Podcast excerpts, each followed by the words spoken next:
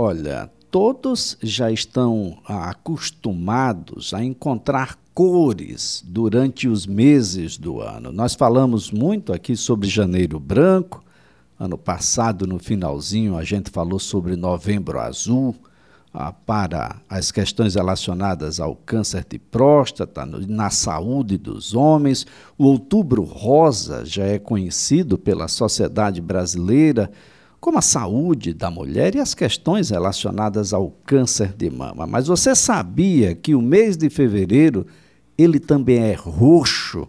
Mas você sabe por que ele é roxo? Ou qual é a campanha a significativa que acontece neste mês?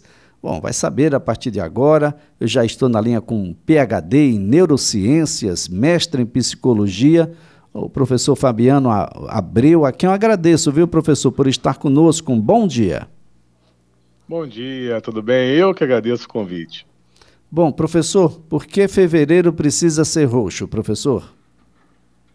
É, porque a doença de Alzheimer, ela vem aumentando o número de, de casos e saiu um estudo que até 2050 vai dobrar, ou seja, vão dobrar o número de brasileiros com doença de Alzheimer. E tem vários fatores, né, entre eles a probabilidade genética, mas não apenas isso. Os hábitos, os hábitos que a gente está tendo nos dias de hoje, principalmente com excesso de uso de rede social. Excesso de uso, uso de rede social e Alzheimer tem uma relação direta, professor? Também tem relação, porque o excesso de uso de rede social ele causa o que a gente chama é, vulgarmente de emburrecimento, certo? Então a gente já sabe, vários estudos já comprovaram que o excesso de uso de rede social diminui a inteligência. E você não faz a neuroplasticidade tão necessária para prevenir doenças de Alzheimer, por exemplo. Então, se a pessoa tem um pai, uma mãe, avós, alguém na família com doença de Alzheimer, já tem que se preocupar. E esse excesso de uso de redes sociais em que você não está exercendo, fazendo essa neuroplasticidade cerebral tão necessária, você consegue trazer ali, antecipar esse processo de demência. Porque conhecimento, leitura, ler livro, mas ler o conteúdo completo, isso é um exercício mental também que previne a doença de Alzheimer. Bom, é uma doença degenerativa, ainda sem cura, e que as pessoas associam sempre, uh, doutor, a uma condição de idade. Essa idade ainda é a mesma idade de 30 anos atrás? A gente está tendo gente mais nova uh, com esses problemas que no passado a gente poderia aí conduzir para uma fase mais adiante da vida? Aumentaram, sim, o, o número de pessoas com idade menos avançada, mas é mais realmente em pessoas mais idosas. Né? A pessoa com a idade, você tem um processo de, neurode, de neurodegeneração, né, que é natural da idade, sendo que, se você tiver eh, tendências genéticas, por exemplo, do Alzheimer, ou hábito de vida, imagina aquela pessoa que se estressou muito na vida dela e bebeu bastante, fumou cigarros e viveu uma vida que não se preocupou com a saúde mental e física, ela pode aumentar a chance de ter uma doença neurodegenerativa. Não apenas doença de Alzheimer, mas outras doenças também que são neurodegenerativas. A doença de Alzheimer é que mais se fala, porque é que tem maior quantidade de casos. O senhor fala muito sobre neuroplasticidade. A gente observa uma preocupação muito grande hoje, principalmente ah, no, nos segmentos da educação e de uma preocupação do segmento da saúde para com esse segmento da educação. A gente deixou de, de planejar muito, a gente deixou, o, bom, digamos, a criança não tem mais recreio, então ela não consegue criar, ela fica muito bitolada ali aos módulos e você não pode fugir muito do módulo, porque o módulo é a resposta para o Enem do futuro. E tudo isso parece-me que, de uma certa forma, priva a criança dessa liberdade necessária a, de dizer diferente a mesma coisa. Tem a ver, doutor? Tem. O, o cérebro ele opta pela economia de energia. E a gente avalia hoje a cultura ela é uma cultura mais preguiçosa. É o mediatismo, é o conteúdo superficial, não tem mais aquela vontade de adquirir, absorver o conteúdo completo. Eu gosto de usar o exemplo da matéria de jornal.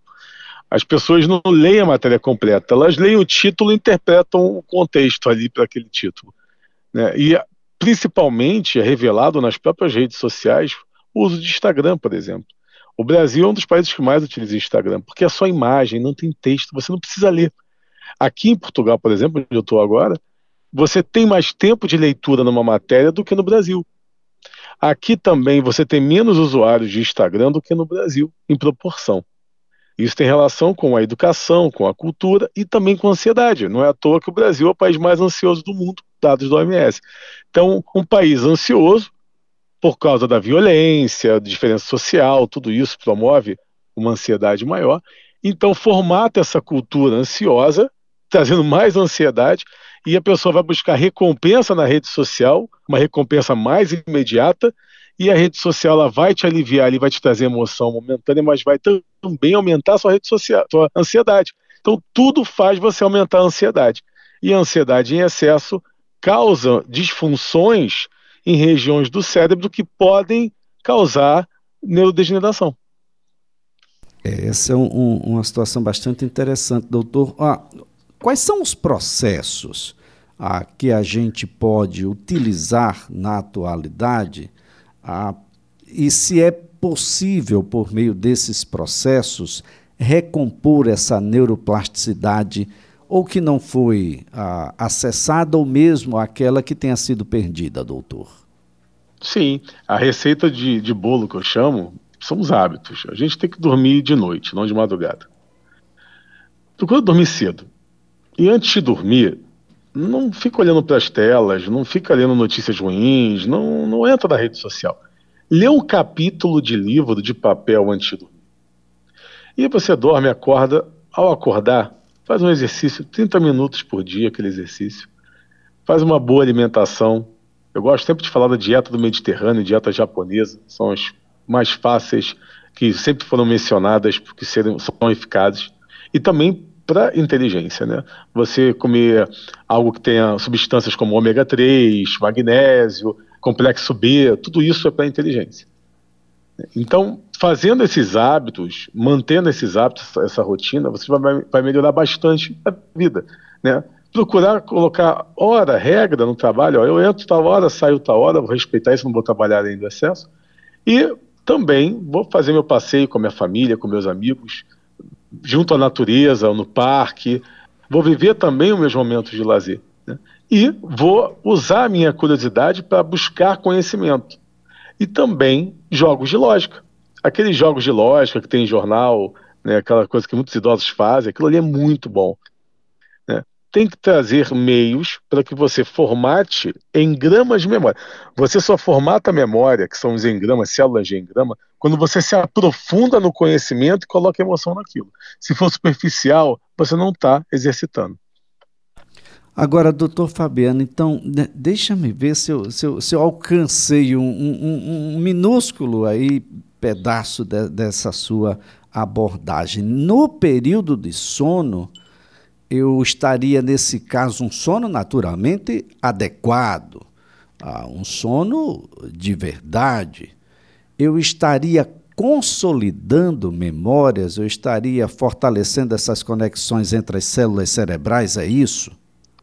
Com certeza, até porque é no momento do sono que o seu cérebro começa a eliminar as toxinas que são liberadas ao longo do dia. Então você faz uma limpeza. Então, é muito fácil. O que a gente tem que pensar? Durante o dia, você está ali usando o seu cérebro para diversas situações e ele vai, ele vai, vai deixar sujeiras ali. Vamos pensar dessa maneira. E na madrugada que você vai limpar. Né? As células de suporte, elas vão limpar toda essa bagunça deixada ao longo do dia.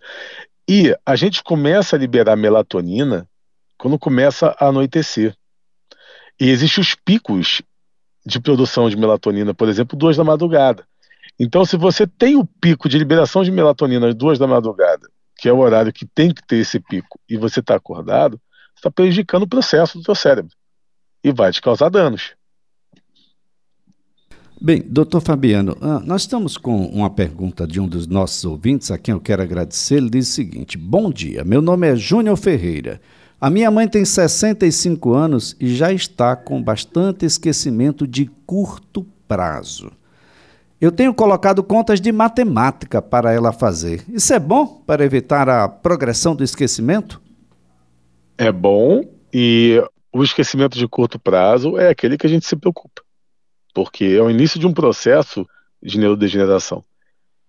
A pessoa começa a se lembrar demais das memórias antigas que já estão lá consolidadas e começa a esquecer de algo mais recente, porque justamente do, essas doenças neurodegenerativas elas têm relação com esse filtro, com a transformação da memória de curto prazo na memória de longo prazo, esquecendo o que tem recente. Então ele está fazendo um método muito bom, Matemática é muito bom, você treina a lógica com a matemática.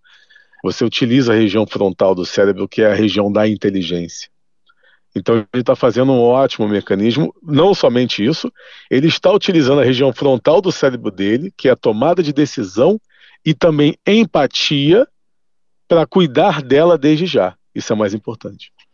Agora, doutor Fabiano, a, a, gente tem um composto é, da prática de, de vida social que, é, que deve atrapalhar bastante essa neuroplasticidade. Eu gostaria que o senhor se debruçasse um pouco sobre uma situação que é de um mundo de estresse, a ambientes violentos, com notícias violentas, a um histórico a, bastante presente de uma nutrição totalmente inadequada, tem muito produto multiprocessado, sedentarismo que começa as crianças, já são crianças diferentes ah, do seu nascedouro até a primeira infância, principalmente, com o ingresso aí de um sedentarismo muito grande, não brinca, não corre.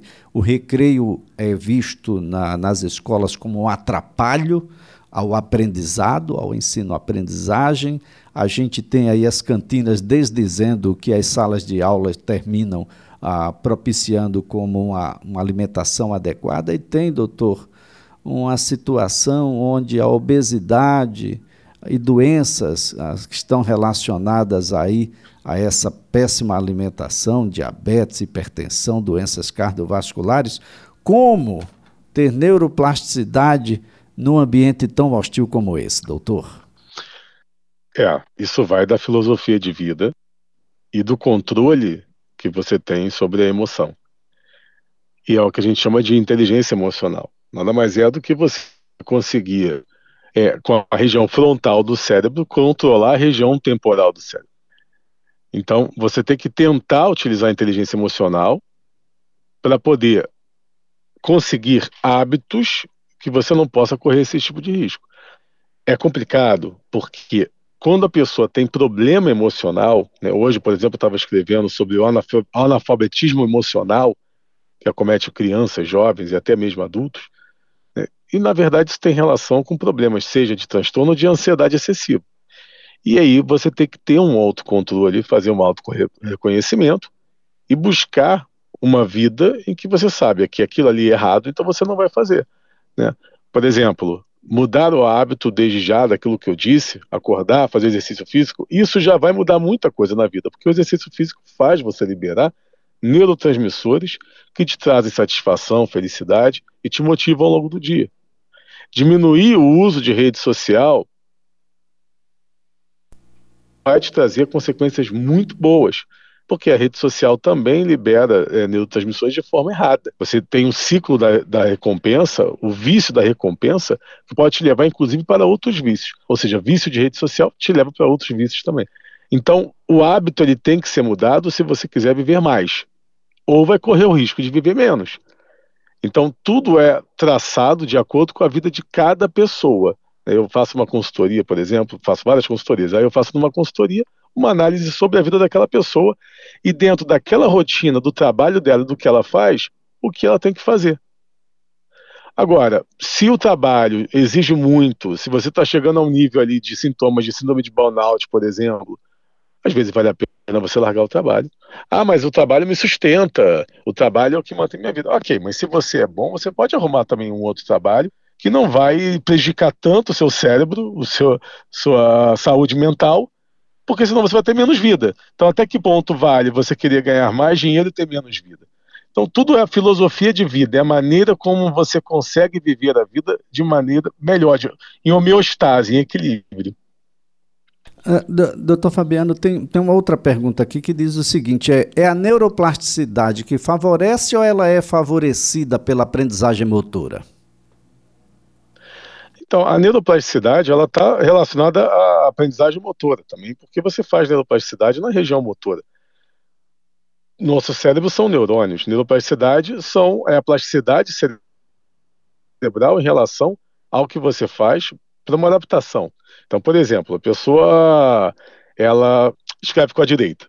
Então, ela teve um acidente e perdeu a mão direita e ela vai passar a escrever com a mão esquerda. Com o tempo, ela vai aprimorar a escrita com a mão esquerda e vai escrever muito bem, como ela não conseguia antes, pela neuroplasticidade. Porque os neurônios, os dendritos, os axônios, eles, eles mudam, eles alcançam um ao outro num processo de reorganização.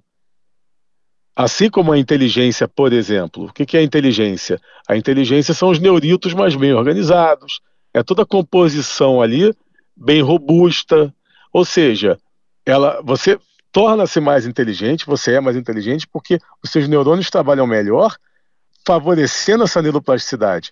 E é resultado já da própria neuroplasticidade. É uma ginástica do cérebro. Se você coloca os seus neurônios para fazer exercício, com o processo de aprendizagem, leitura, conhecimento, eles vão ficar maiores. Eles vão ficar mais robustos, vão ter maior alcance, melhor conexão sináptica entre os neurônios te, te dando mais inteligência. Bom, então nesse fevereiro roxo, doutor, a gente não pode encarar o Alzheimer como sendo algo que vai acontecer porque você vai ter mais idade. A gente pode ter uma conexão com a vida diferenciada de modo a aqueles que têm uma probabilidade maior pela própria genética ou pela herança ah, do, dos, seus, ah, dos seus pais, avós, enfim. Ah, isso pode ser adiado, pelo menos, não é, doutor? Mas é preciso buscar mais informações, é preciso buscar ajuda, doutor. Sim, você vai ver casos de pessoas que não têm na família e acabam por ter, casos de pessoas que têm na família acabam por ter, obviamente. Se tem na família, a chance é muito maior, e eu já digo, se a pessoa tem pai, mãe com Alzheimer, avós com Alzheimer, já tem que, desde já, começar a fazer todo o processo necessário para poder prevenir. Porque você, vamos dizer que esteja ali no teu destino, você é uma pessoa que não se cuida, você é uma pessoa que não é, fuma, bebe muito, usa drogas, não sei, você tem uma vida é, errada dentro do padrão para uma saúde mental e saúde física. E então, vamos dizer que inventar que está escrito que com 50 anos você vai ter Alzheimer. Agora, se você mudar toda essa tua rotina, parar de usar essas substâncias todas, ter uma vida saudável, você vai aumentar para 80 anos essa possibilidade, sabe? Então essa é a questão. Vamos dizer que esteja escrito que você vai ter com 50 com o seu, com o seu hábito atual. Você pode mudar o hábito e levar isso para 60, 70, 80, 90 ou até morrer sem ter, né? É verdade. Longevidade com autonomia impõe responsabilidades, sacrifícios. Exatamente. Doutor Fabiano Abreu, um prazer tê-lo aqui no CBN Maceió. Um excelente dia para o senhor. Prazer todo meu, um excelente dia. Até logo. Olha, o doutor Fabiano Abreu é PhD em Neurociências, é mestre em Psicologia.